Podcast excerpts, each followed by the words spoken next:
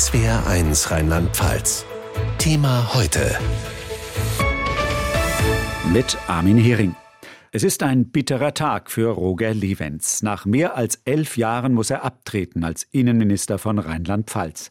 15 Monate nach der Flutnacht, in der er die katastrophale Lage nicht erkannte, obwohl kürzlich aufgetauchte Bilder und Berichte den Schluss nahelegen, dass die Katastrophe im Ahrtal mehr war als nur ein starkes Hochwasser. Man fragt sich, wie konnte er die Lage dermaßen unterschätzen? Ein erfahrener Minister, der sich bester Beziehungen zur Feuerwehr, zur Polizei und den Rettungskräften des Landes rühmt.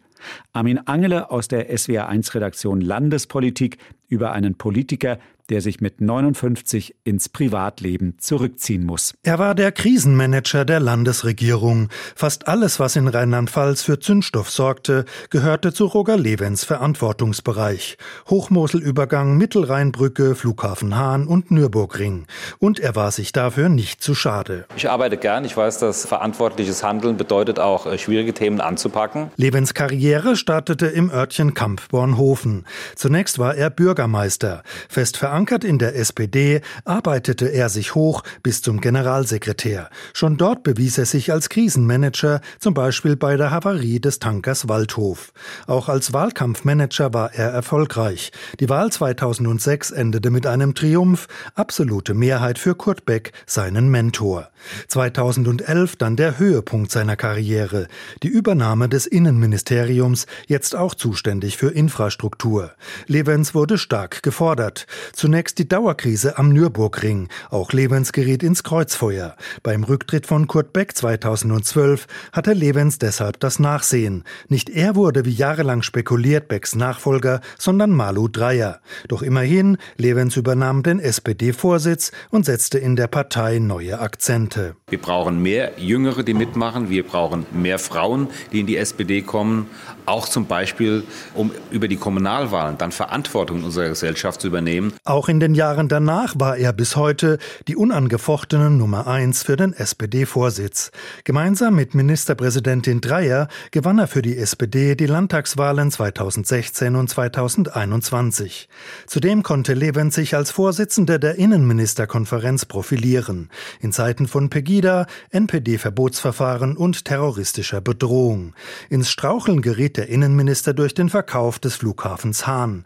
Levens Ministerium fiel auf dubiose Investoren rein. Der erste Verkaufsversuch platzte. Shanghai Trading hatte zu keinem Zeitpunkt Zugriff auf Landeseigentum.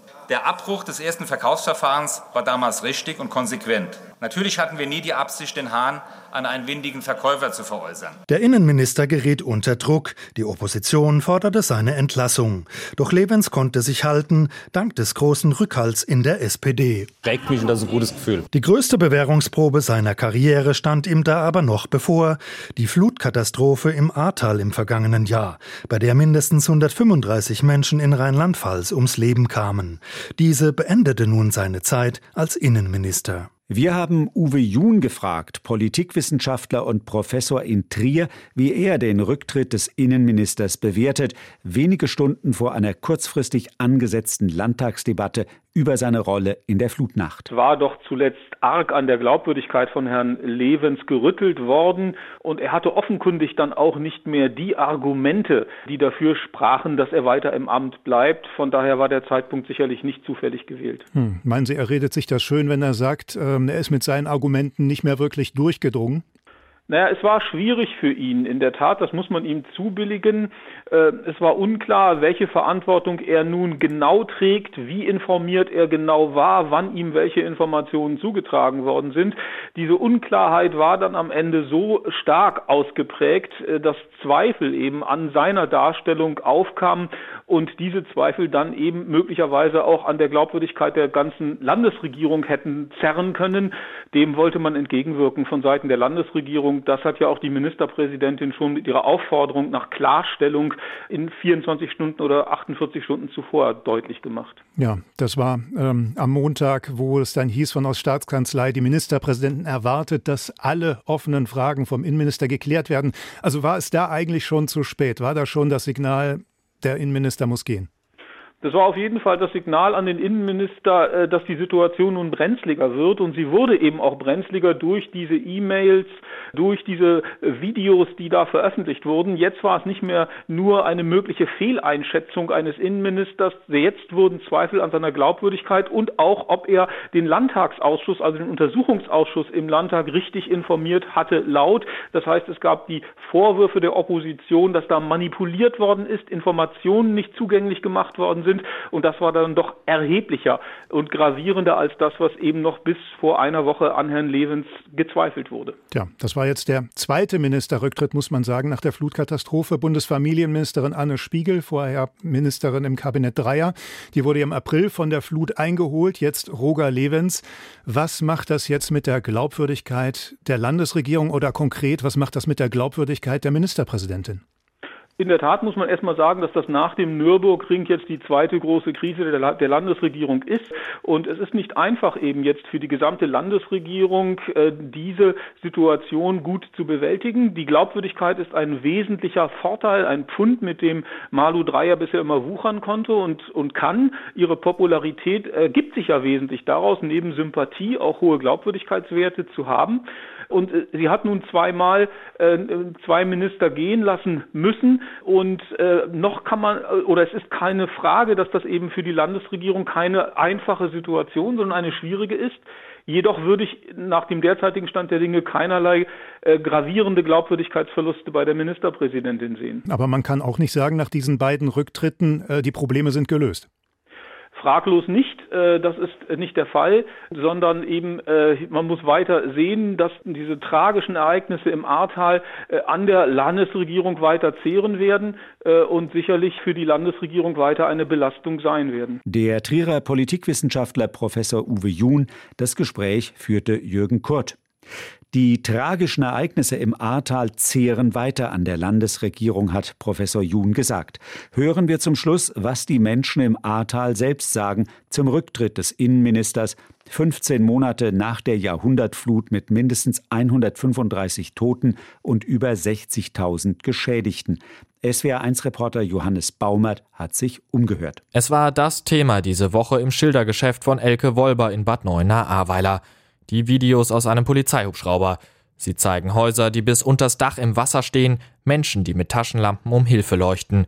Videos aus der Flutnacht, die die Frage nach der Rolle von Innenminister Roger Levens aufwerfen. Ja, alles war sehr angespannt und da kam ja immer wieder was Neues ans Tageslicht, immer mehr Ungereimtheiten und dann immer noch versuchen, ähm, da irgendwie heil rauszukommen, das finde ich einfach auch unfair den Menschen hier gegenüber. Ne? Der Rücktritt war längst überfällig, sagt Elke Wolber, die vor allem Nummernschilder verkauft. Im vergangenen Jahr vor allem an Menschen, die in der Flut ihr Auto verloren haben.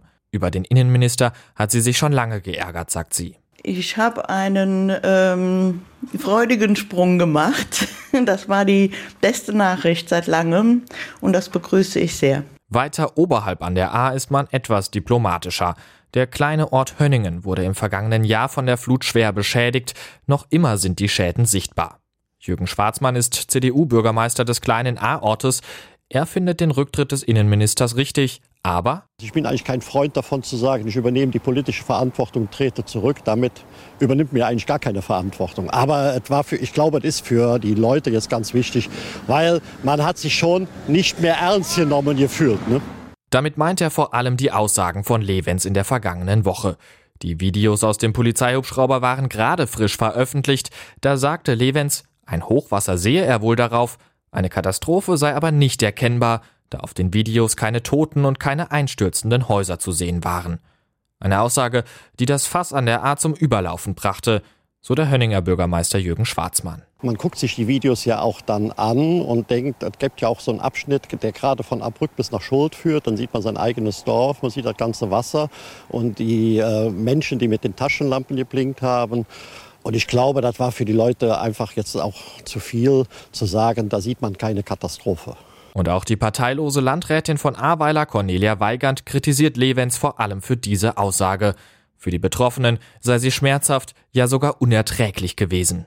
Insofern liegt in seinem Rücktritt jetzt auch eine Chance, neue Impulse zu setzen und nicht nur, aber eben auch den Katastrophenschutz aus dem Gelernten für das Land neu aufzubauen und auch länderübergreifend neu aufzubauen. Und nun, wie geht es weiter im Ahrtal? Wie geht es weiter mit dem Wiederaufbau, der im Innenministerium organisiert wird? Landrätin Weigand. Die Staatssekretärin Steingers und ihr Team sind unsere Hauptansprechpartner im Innenministerium jetzt im Zuge des Wiederaufbaus. Das Team ist stabil. Da gibt es eine gute, vertrauensvolle, geübte Zusammenarbeit und wir hoffen, dass wir darauf auch weiterhin aufbauen dürfen. Thema heute, täglich von Montag bis Freitag in SWR1 Rheinland-Pfalz.